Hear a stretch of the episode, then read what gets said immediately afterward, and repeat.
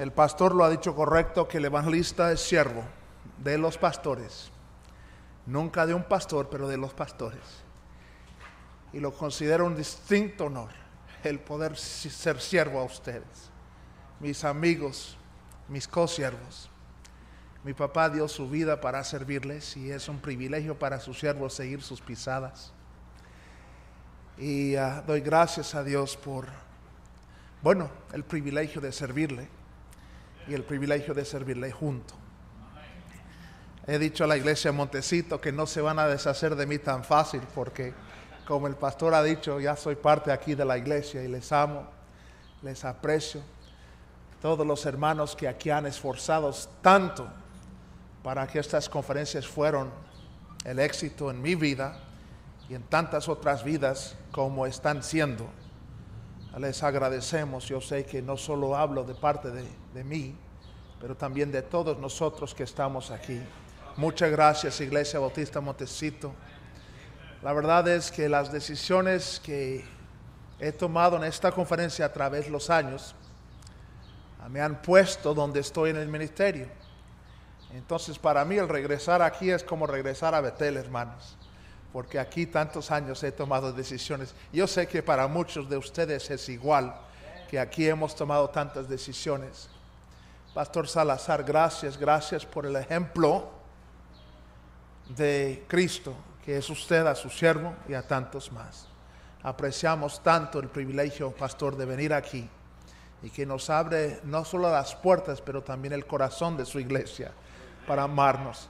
Y muchas gracias, mi amigo y consiervo. Juan capítulo 15, por favor.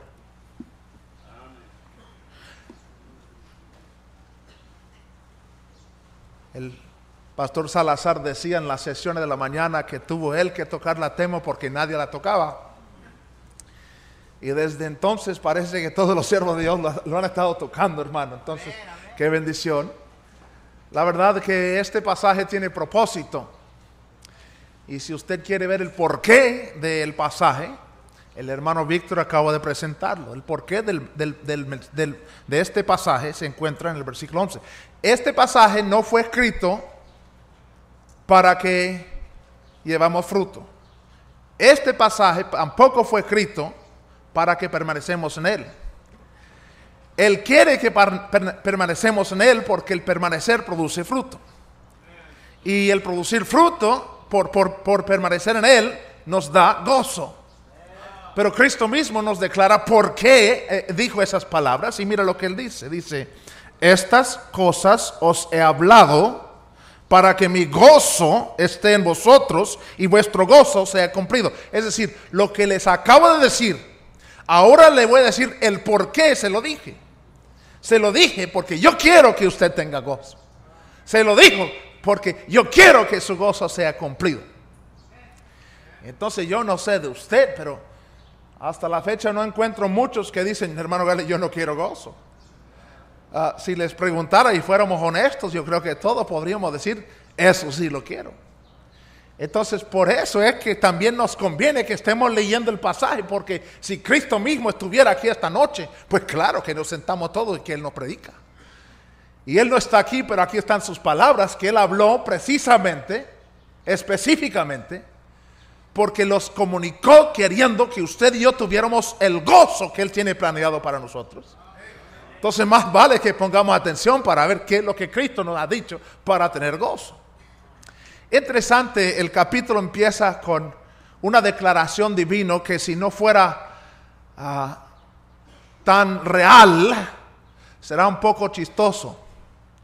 Porque aquí está Jehová, creador del universo, hablando a su creación. Aquí está el Emanuel, el Dios con nosotros, el verbo en carne, Jesucristo mismo, hablando a sus discípulos. Y inicia la conversación dando una declaración que debería de haber ha sido obvio. Cuando él dijo, ah, para que se acuerden, yo soy la vid. Y la verdad es que muchos de los predicadores que han parado en los púlpitos a enseñarnos y traernos la palabra, nos han enseñado exactamente el por qué. Porque usted y yo, como humanos, tenemos una tendencia de querer ser autosuficiente. Hasta en Jeremías dice que algo horrible pasaba en la tierra, que los sacerdotes dirigían por, por manos de ellos, es decir, por sus propias fuerzas.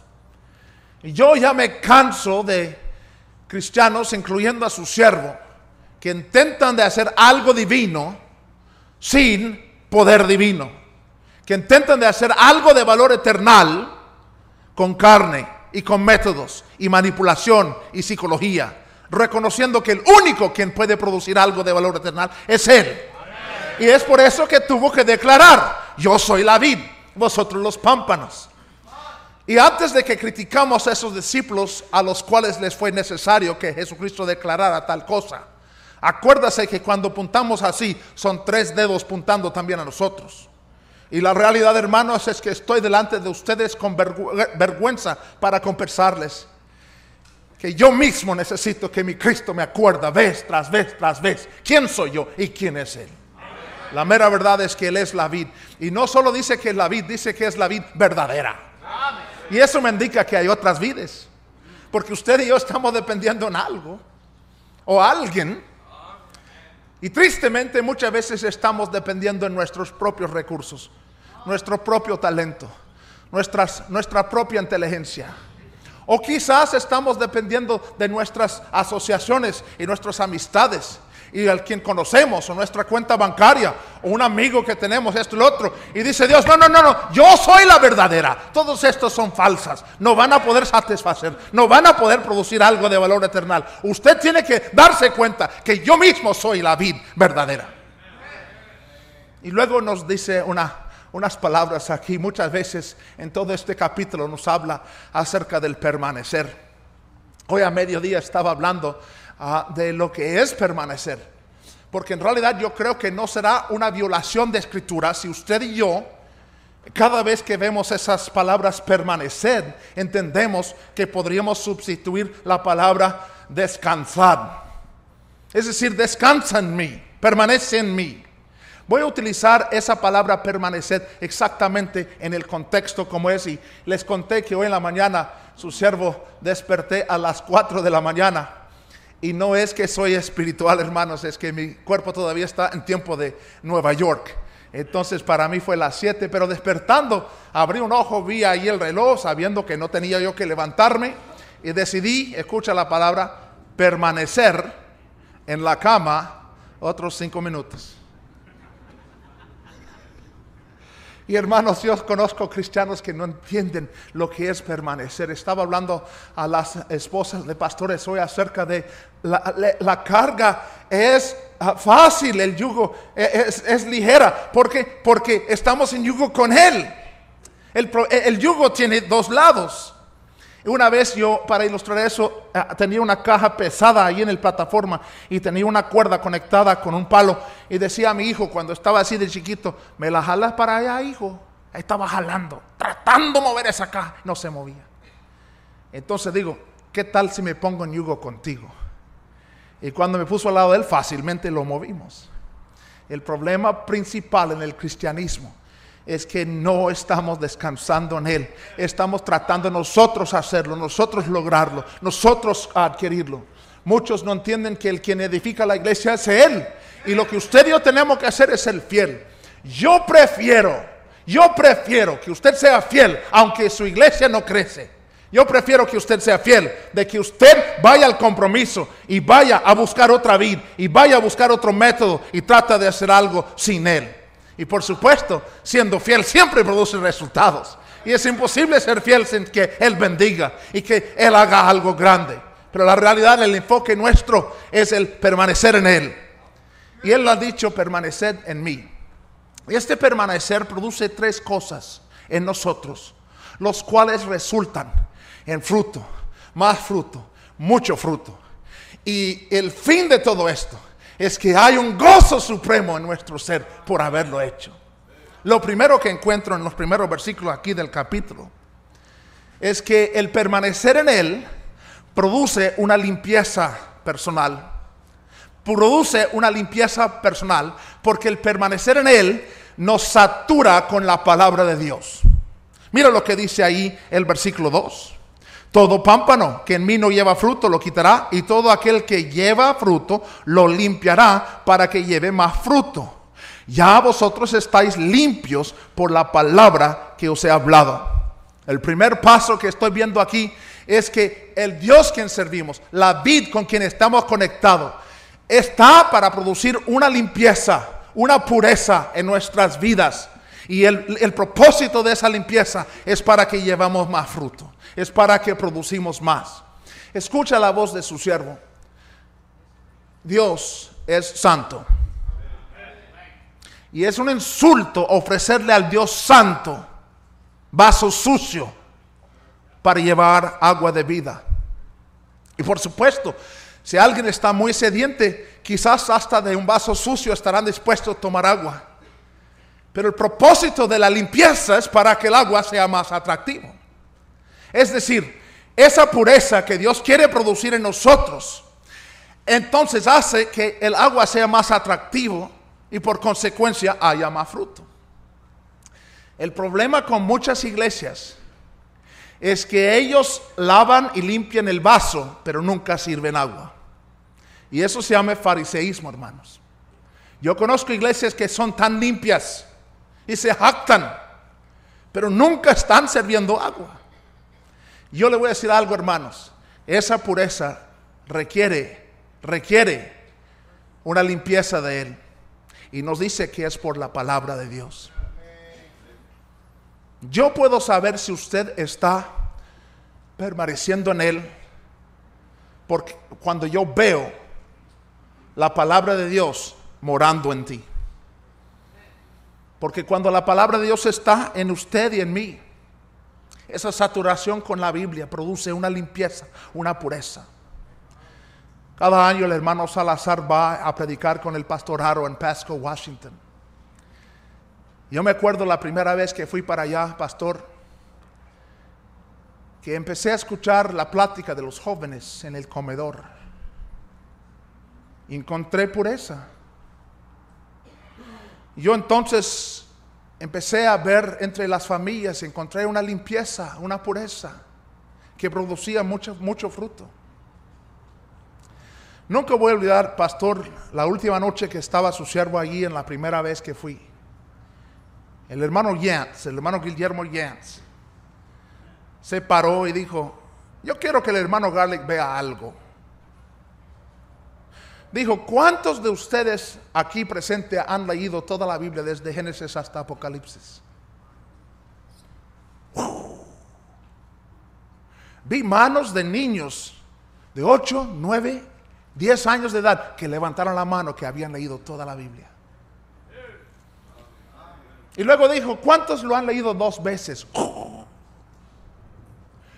Cuatro veces. Llegamos a 15. 20, 30. Y no terminamos hasta que ya estábamos acercando 70. Había hermanos ahí que habían leído toda la Biblia 70 veces. Y cuando yo vi esto, descubrí de dónde venía la pureza de esta iglesia. Fueron saturadas completamente con la palabra de Dios. Y permíteme decirles algo, mucha contaminación requiere mucha agua. Yo me acuerdo cuando mis hijos estaban así de chiquito. Natanael, Benjamín y Jonathan estaban jugando con globos de agua y los tiraron como bombas a sus hermanos y se mojaron por todos lados y luego se metieron al jardín y entraron bien lodosos hermanos. Y yo entonces decía, mi Teresita decía, vaya, lávense las manos para comer. Y entraron, me acuerdo que Natanael entró y él así de chiquito, unos 3, 4 años de edad, se metió y yo creo que es posible que algo de agua le tocó en las manitos, pero salió que más lodo en la toalla que bajó por el drenaje de lavamanos ahí. Y yo tuve que decirle, no, hijo, tanto lodo requiere mucha agua. Y nos metimos ahí a ese lavamanos y yo le agarré, le lavé hasta los hombros y luego buscábamos una toalla limpia y así. Hermanos, una de las cosas que usted y yo tenemos que entender que permanecer en Él requiere una saturación con la Biblia que produce una limpieza. Somos limpios por la palabra que Él nos ha hablado. Y yo le voy a decir algo. Usted enséñame su saturación con la palabra de Dios. Y yo le puedo enseñar su permanecer en su Cristo. Usted enséñame esa limpieza, esa vida limpia y pura que Dios ha logrado a través de su palabra, saturando y obrando en su vida. Y yo le enseñaré su permanecer en Él. Pero no solo que esto permanecer en Él produce una pureza, una limpieza. Esa permanecer en Él produce humildad, hermanos. Seguimos leyendo. Mira lo que dice ahí el versículo 4. Permaneced en mí y yo en vosotros, como el pámpano no puede llevar fruto por sí mismo, si no permanece en la vid. Así tampoco vosotros, si no permanecéis en mí. Yo soy la vid, vosotros los pámpanos. El que permanece en mí y yo en él, este lleva mucho fruto, porque separados de mí, nada podéis hacer. Hermanos, escucha la voz de su siervo. Humildad no es creerse inferior a alguien porque usted no eres inferior a nadie. Dios le ha preparado a usted para cumplir con algo que ningún otro ser podrá cumplir. Yo no puedo cumplir con su tarea porque tengo el mío. Usted no puede cumplir con mi tarea porque usted tiene el suyo. Yo tengo que correr mi carrera, usted tiene que correr su carrera. Y por favor, por favor, si caigo en el camino, por favor, por favor, no me tiras. Deme la mano, levántame. Y yo también a usted, porque cada quien estamos buscando terminar con lo que Dios ha puesto delante de nosotros. Humildad no es creerse inferior. Usted no eres inferior a nadie. Pero humildad es reconocer nuestra dependencia completa en la vida, en el quien cuenta. La soberbia más grande es la soberbia de no orar. Porque el no orar dice a nuestro Dios, no te preocupes Señor, yo puedo sin ti. Y cuando usted y yo intentamos sin Él, nada de valor eterno será hecho. la mera verdad, hermanos, es que sabemos que en Él, para Él, es todo lo que somos y lo que haremos. Hermanos, usted enséñame su saturación con la palabra de Dios yo le enseñaré su pureza y santidad delante de Dios. Enséñame su vida de oración yo le enseñaré a usted su humildad delante de Él. El problema nuestro es que para permanecer en Él requiere una comunicación constante con Él el corazón de su siervo aquí delante de usted. Estoy clamando a mi Cristo. Te necesito, Cristo. Yo no soy capaz de dar a esa gente que está congregado aquí algo si tú no me ayudas. Te necesito, Cristo. Ayúdame, Cristo. Por favor, porque sin ti nada de valor eterno será hecho. Por favor, permite que aquí, este pueblo que está aquí reunido, no vea a Daniel Gale, pero que ven a ti, Cristo. Le escucha la voz de su siervo, hermanos. Cristo es el quien cuenta, nosotros no. Él es el quien puede, nosotros no. Él es el quien es capaz, nosotros no. Cuando usted y yo intentamos hacerlo sin Él, fracasamos y nada de valor eterno será hecho, hermanos. Pero cuando descansamos en Él, cuando permanecemos en Él, y entonces Él está dispuesto a demostrar al mundo que hasta de aquel vaso de barro un tesoro se puede ser entregado. Que Él ha puesto el tesoro en vaso de barro porque a Él le glorifica que cuando algo bueno salga, todo el mundo tenga que decir, ay que Dios, que hasta desde aquel vaso pudo sacar algo. se dice que el famoso Billy Sunday cuando habló, que su esposa tuvo que escucharle el contexto de sus palabras para saber si él hablaba a él o a ella. Y se dice que Billy Sunday estaba una vez ahí en el púlpito y que él paró y dice, espérame un momento. Y volteó y dijo, Señor, tú sabes que no puedo sin ti. Por favor, ayúdame aquí. Y luego regresó a predicar. Amén. Esto es orar sin cesar. Dice que el doctor John R. Rice tuvo el privilegio de prestar su cuarto a un joven predicador. El joven predicador entró pensando que iban a orar toda la noche estaba ahí preparado. El hermano Rice se metió al baño y luego fue a su cama y se acostó diciendo al joven, ah, ah, dijo primero, buenas noches Señor, te veo mañana. Y luego dijo al joven, apaga la luz cuando termine usted. es que ese varón oraba sin cesar. Muy pocos cristianos saben lo que es orar sin cesar. Dr. Bob Jones Sr. se paró en un púlpito en una conferencia de Sword of the Lord y dijo estas palabras. Dice, yo no creo que he orado como algunos de estos mis copredicadores aquí. Pero una cosa sí sé, no hay, un solo momento en que estoy despierto, que mi corazón no está clamándome, Dios, rogándole a Él, úsame, te necesito, úsame, te necesito. Esto es la oración que produce esta humildad, esa dependencia completa en nuestro Dios. Usted y yo si vemos un pecador, venir a los pies de Cristo y convertirse. Maravíllase que Dios pudo usar hasta nosotros. Ay, que vir, que pudo usar hasta nosotros en que un hombre fuera convertido, una mujer fuera, fuera convertida. Produce una pureza y una humildad. Y también el permanecer en Él produce algo más. Produce una obediencia completa a su palabra. Mira lo que dice allí el versículo 8 en esto es glorificado mi Padre, en que llevas mucho fruto y seáis así mis discípulos. Como el Padre me ha amado, así también os he amado. Permaneced en mi amor. Si guardaréis mis mandamientos, permaneceréis en mi amor. Así como yo he guardado los mandamientos de mi Padre y permanezco en su amor. Hermanos, escucha la voz de su siervo.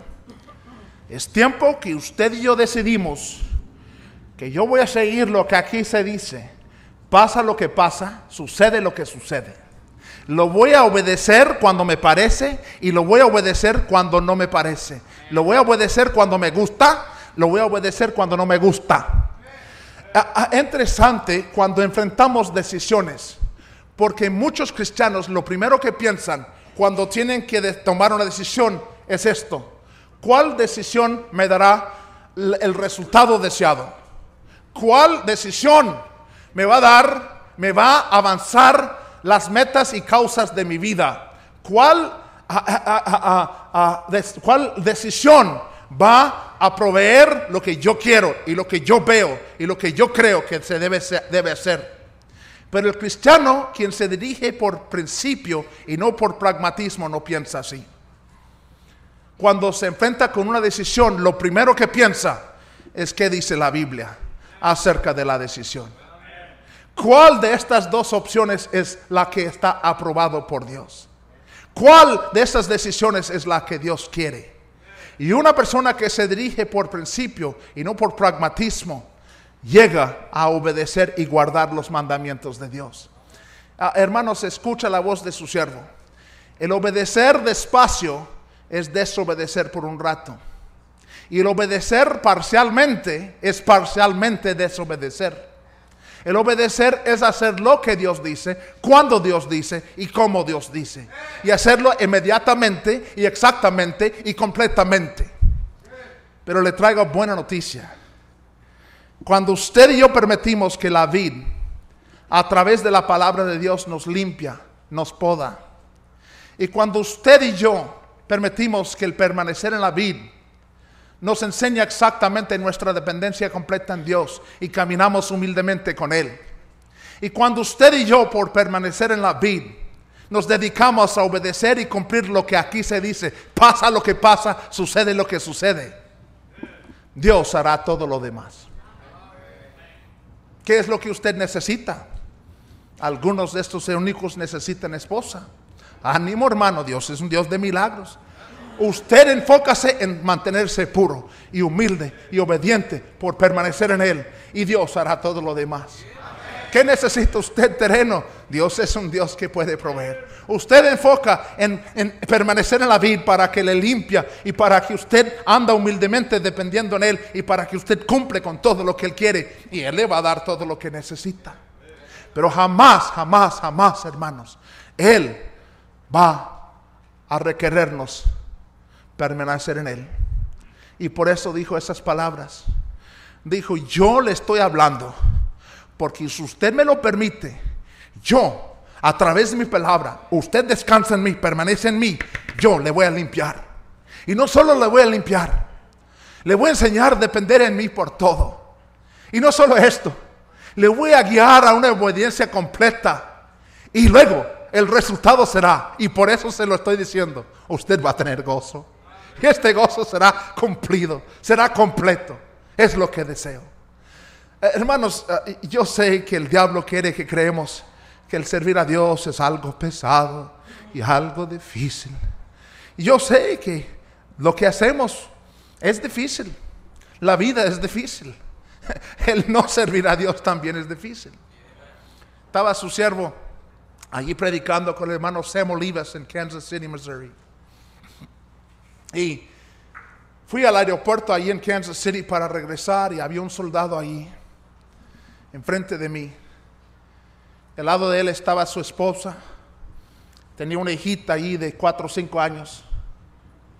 Y él besó a su esposa y cuando él bajó para besar a su hijita, yo vi que su esposa trataba de borrar las lágrimas para que él no las viera.